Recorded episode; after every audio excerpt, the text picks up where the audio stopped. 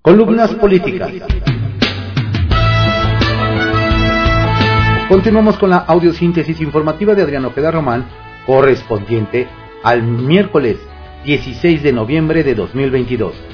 Demos lectura a algunas columnas políticas que se publican en periódicos capitalinos de circulación nacional. Arsenal, por Francisco García, que se publica en el periódico Excelsior. Reforma electoral, el plan B de López Obrador. Andrés Manuel López Obrador tiene claro que sin los votos del PRI en la Cámara de Diputados no le alcanza la mayoría calificada, dos de tres de los presentes, para aprobar su agresiva reforma electoral. Sabe que no los tiene y que perdió una batalla pero no la guerra. En la mañanera habló de un plan B. Adelantó que va a enviar al Congreso una iniciativa para modificar las leyes electorales secundarias, que requieren de una mayoría simple, 50 más 1 la bronca es que, sin cambios a la Constitución, será una reforma descafeinada. No hay modo de elegir a los consejeros del INE y a los magistrados electorales. Punto toral de su reforma. Sin pisotear la Carta Magna. Consultamos especialistas, incluido el diputado morenista Juan Ramiro Robledo, presidente de la Comisión de Puntos Constitucionales. Admitió que sin modificaciones constitucionales, solo se le pueden hacer cambios menores a las leyes electorales. Tampoco hay manera legal de desaparecer los soples, bajar de 500 a 300 a los diputados, de 128 a 94 a los senadores, reducir los recursos a los partidos, cambiar el sistema mixto de representación. El coordinador de la bancada de Morena en San Lázaro, Ignacio Mier, dio pistas sobre el famoso plan B del hombre de Palacio si no se alcanzan los dos tercios de los votos por congruencia, por consistencia, que sea por insaculación. El tema de los consejeros, dijo en rueda de prensa. Eso sí se puede hacer. El artículo 41 de la Ley Suprema señala el camino para insacular a los cuatro consejeros que suplirán a los que se van el año que entra. Entre ellos los muy incómodos para Morena, Lorenzo Córdoba y Ciro Murayama. Dice el citado artículo, la Cámara de Diputados emitirá el acuerdo para la elección del Consejo Presidente y los consejeros electorales. Ese acuerdo deberá contener la convocatoria pública, las etapas para el procedimiento, sus fechas límites, así como el proceso para la designación de un comité técnico de evaluación. Ese comité será integrado por siete personas de reconocido prestigio, Tres serán nombradas por el órgano de gobierno de la Cámara de Diputados, dos por la CNDH y dos por el organismo garante establecido en el artículo sexto de esta Constitución, el INAI. Si venció el plazo que para el efecto se establezca en el acuerdo, sin que se alcance la votación requerida en el Pleno, dos tercios de la Asamblea, el Pleno de la Suprema Corte de Justicia de la Nación realizará una sesión pública la designación mediante insaculación de la lista conformada por el comité de evaluación. Si tomamos en cuenta que dos de los tres integrantes que propondrá la Jocopo en San Lázaro para el comité de evaluación y los sumamos a otros dos que proponga la CNDH de Rosario Piedra, ya tienen mayoría para decidir los perfiles. No importa lo que proponga el INAI. Con esos cuatro consejeros sumados a otros cuatro incondicionales que ya tienen en el Consejo del INE, toman el control del órgano electoral. Nos dijo uno de los diputados que van a la Junta de Coordinación Política. De llegar a consensos con la oposición en la Cámara de Diputados, mejor ni hablamos. Los principios no se negocian, sostiene López Obrador. Suficiente para que los diputados de la mayoría oficialista no le muevan ni una coma. Ejemplo reciente de lo anterior es el presupuesto para 2023. De las 2.000 reservas presentadas ante el Pleno por la oposición, no se tomó en cuenta ni una sola. Ilustró ayer el panista Santiago Krill, presidente de la mesa directiva en la Cámara Baja. Krill, por cierto, aludió a la guerra de cifras sobre la asistencia a la marcha en defensa del INE el pasado domingo. Pan desde los 10.000 que dijo Martí Batres a los 60.000 del presidente de la República. los 300.000 de los organizadores hasta los 800.000 de Google, dijo Santiago. Agregó, yo estuve en la marcha y tengo la cifra exacta. La respuesta es un chingo. Tal cual, no hay más. El INE no se ha quedado cruzado de brazos ante la embestida de la que es objeto. Nos enteramos que ya promueven ante la Suprema Corte de Justicia de la Nación controversia constitucional en contra de la CNDH por meterse en asuntos electorales que no son de su competencia. Pero también una queja en contra de la Cámara de Diputados por el incumplimiento de una sentencia del máximo tribunal que declaraba inconstitucional el recorte de 4.913 millones que le hicieron al INE durante el ejercicio de 2022. Violó la autonomía presupuestal y comprometió las funciones del instituto, lo que podría traducirse en una franca violación a los derechos político-electorales de la ciudadanía mexicana, dice la controversia. Capital Político, por Adrián Rueda, que se publica en el periódico Excelsior. Los Batres se aferran a los 12.000. A pesar de que incluso desde Palacio Nacional y del edificio del antiguo ayuntamiento desmintieron que a la marcha del domingo en favor del INE solo asistieron 12.000 personas, la familia Batres Guadarrama insiste en que no pasaron de ese número. Un día después de que Martí Batres asegurara que fueron entre 10.000 y 12.000 personas, el propio presidente lo desmintió calculando alrededor de 70.000. Después Claudia Sheinbaum aceptó en conferencia que su secretario de gobierno se había equivocado en el cálculo. Y para rematar, ayer la coordinadora de Morena en el Congreso de la Ciudad de México, Marta Ávila, señaló en tribuna que fueron 60 mil. A pesar de eso, la morenista Valentina Batres reiteró ante el Pleno que la multitudinaria marcha del domingo no había rebasado los 12 mil, tal como aseguró su hermano. Por cierto, al hacer el anuncio dominical, Martí subió a sus redes una foto en la que se aprecia un teléfono gris sobre el escritorio bloqueado por una cinta que dice con letras rojas, no ocupar. O sea que le sirve de ornato para tomarse fotos. Y para seguir regando el tepache, Valentina dijo a los panistas que no significaba nada el número de personas en una marcha, sino el número de ideas que lleven.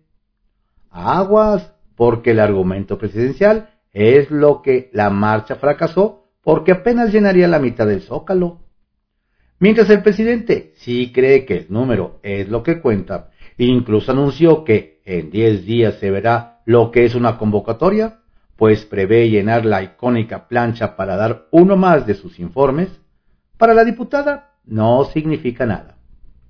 Aunque lo preocupante para los ciudadanos debería ser que Valentina, que al parecer no sabe contar bien, presida la Comisión de Presupuesto y Cuenta Pública del Congreso, que entre otras cosas revisará el gasto de la CDMX para 2023.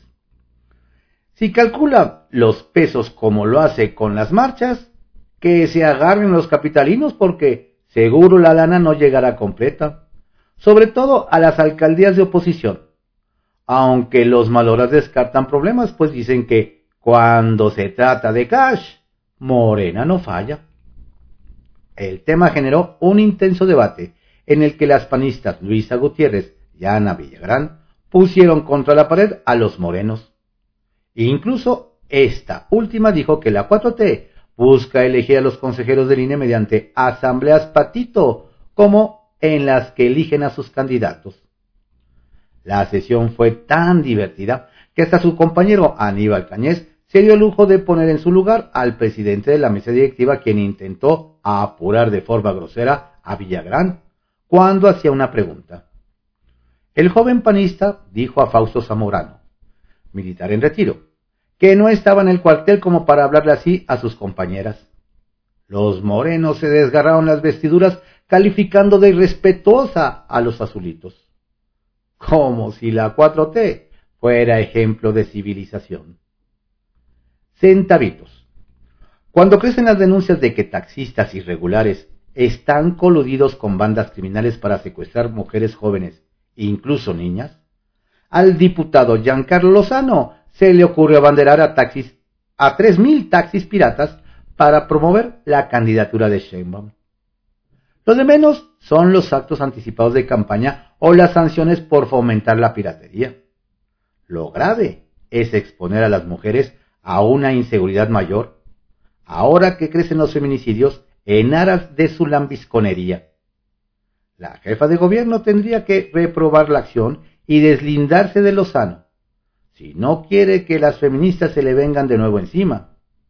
De por sí, la, la sienten lejana, en privado, por Joaquín López Dóriga, que se publica en el periódico Milenio.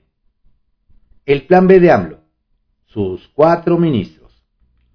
Al presidente Andrés Manuel López Obrador le podrán regatear muchas cosas, pero no su sagacidad política que lo llevó a la presidencia de la República en 2018 con el mayor número de votos en los tiempos modernos, 30 millones, y el primero por encima de 51% desde Miguel de la Madrid en 1982, hace 40 años.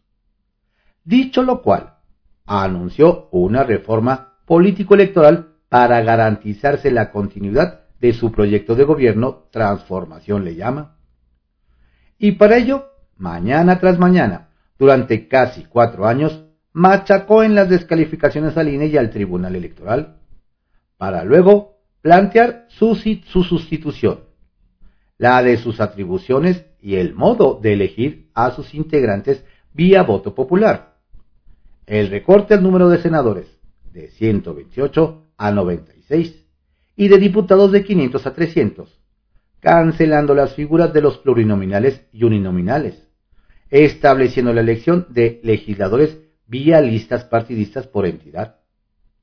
En este proyecto necesitaba una gran reforma constitucional para la que ya le quedó claro que carece de la mayoría calificada para llevarla a cabo, por lo que ayer anunció lo que el martes le había adelantado aquí, su plan B, el esquema de la aprobación de su ley de, electricidad vía la reforma de una serie de leyes secundarias de mayoría simple que le sobra, y luego recurrir a sus cuatro ministros de la Corte para que la declararan constitucional. Y así por la vía de una violación constitucional, reformar una ley superior con una ley inferior, hacerse de su reforma y del control eh, eh, político electoral de la sucesión y de la prolongación de su proyecto de gobierno.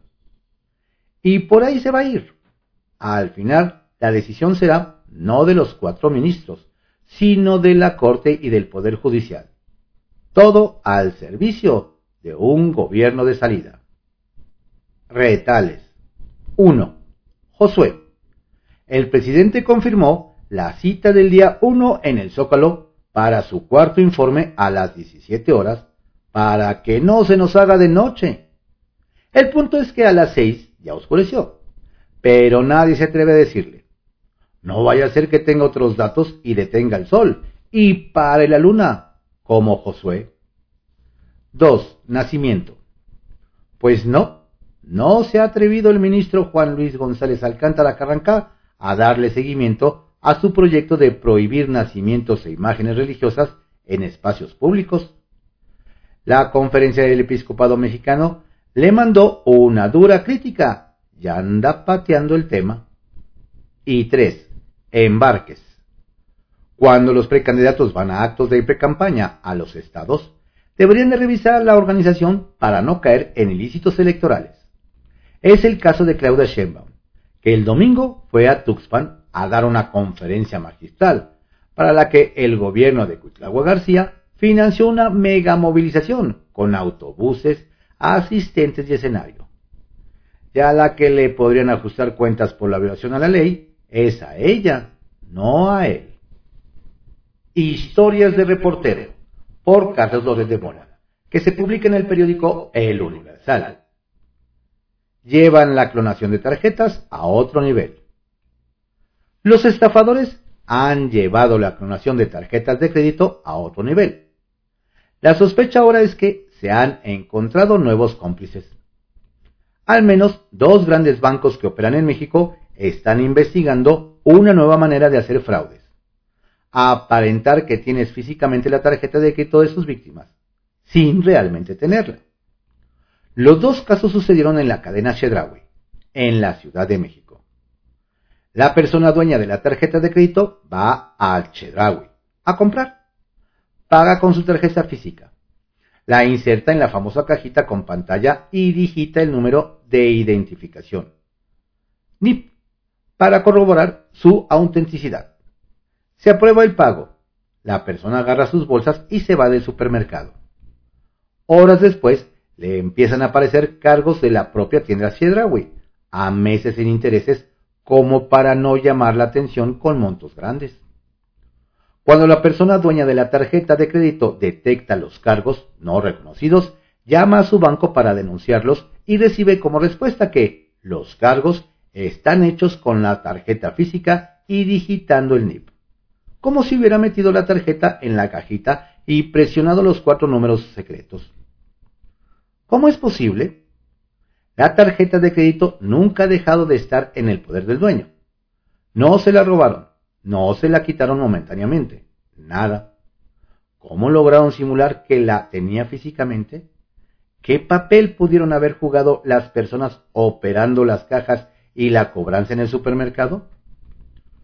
Este tipo de cargos, donde el sistema reporta que la tarjeta física estuvo en la operación, puede dejar en situación vulnerable a los clientes porque depende del banco si asume el costo del fraude o se lo termina endosándosela al cliente.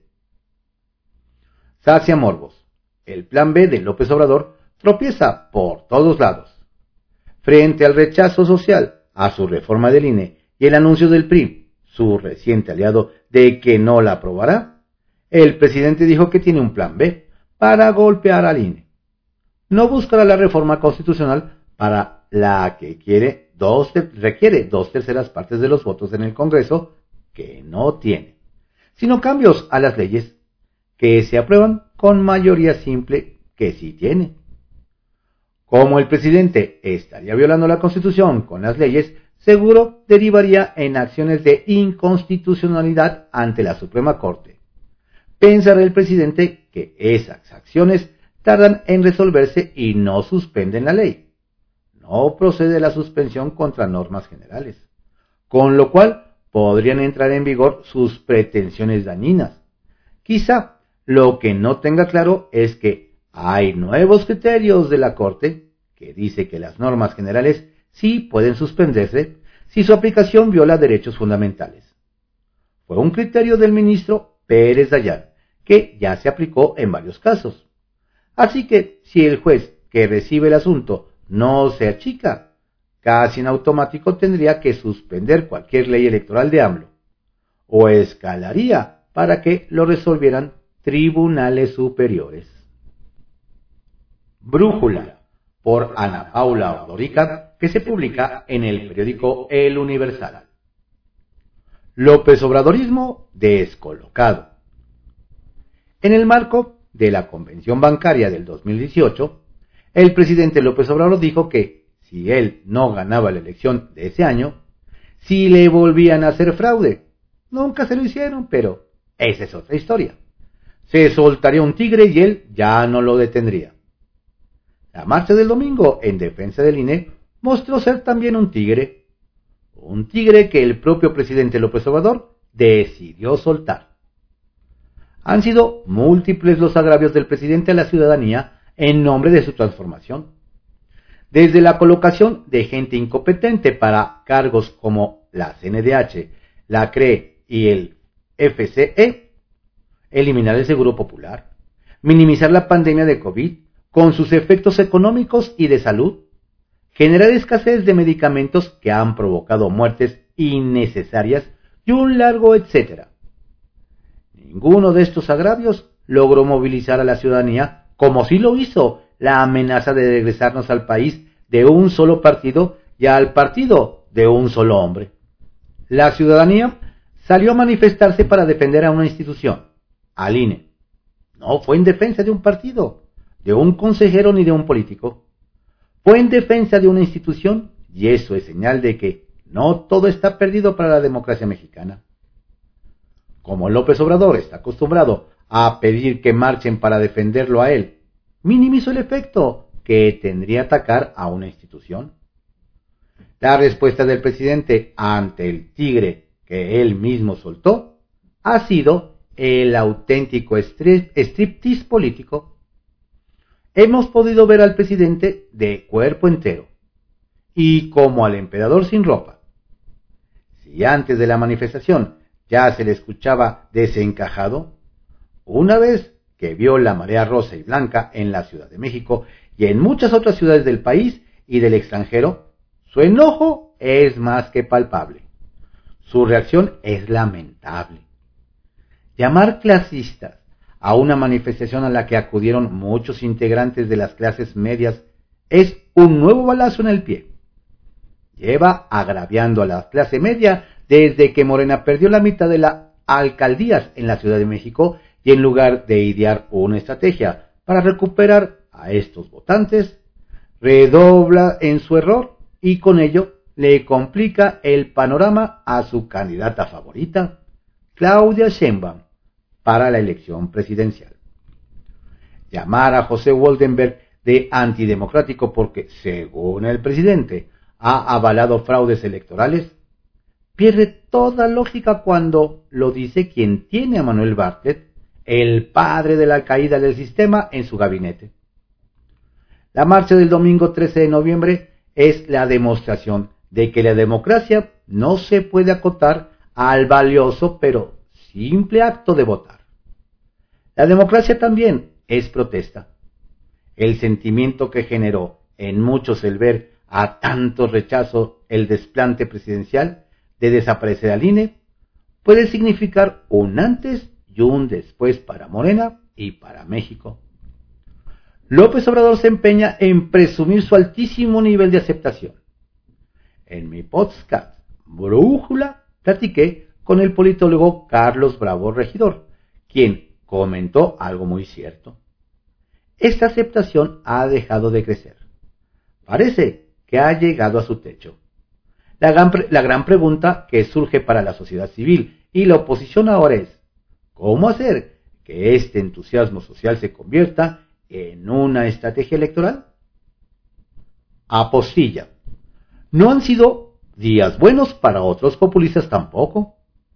Jair Bolsonaro perdió la elección en Brasil y Donald Trump está siendo señalado como el culpable de que los republicanos no se les materializara la marea roja que creyeron vendría en las elecciones intermedias en Estados Unidos.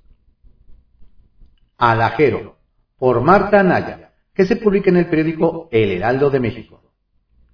Todavía no destapen el champán. Ni se crean que ya ganaron, advirtió el mismísimo presidente Andrés Manuel López Obrador a sus opositores y a todos aquellos que salieron a marchar el domingo en apoyo al Instituto Nacional Electoral y en contra de la reforma electoral que propone el Ejecutivo. ¿Qué dijeron?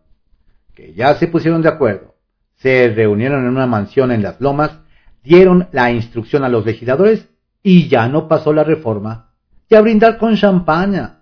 Ganamos. Pues no, no, no.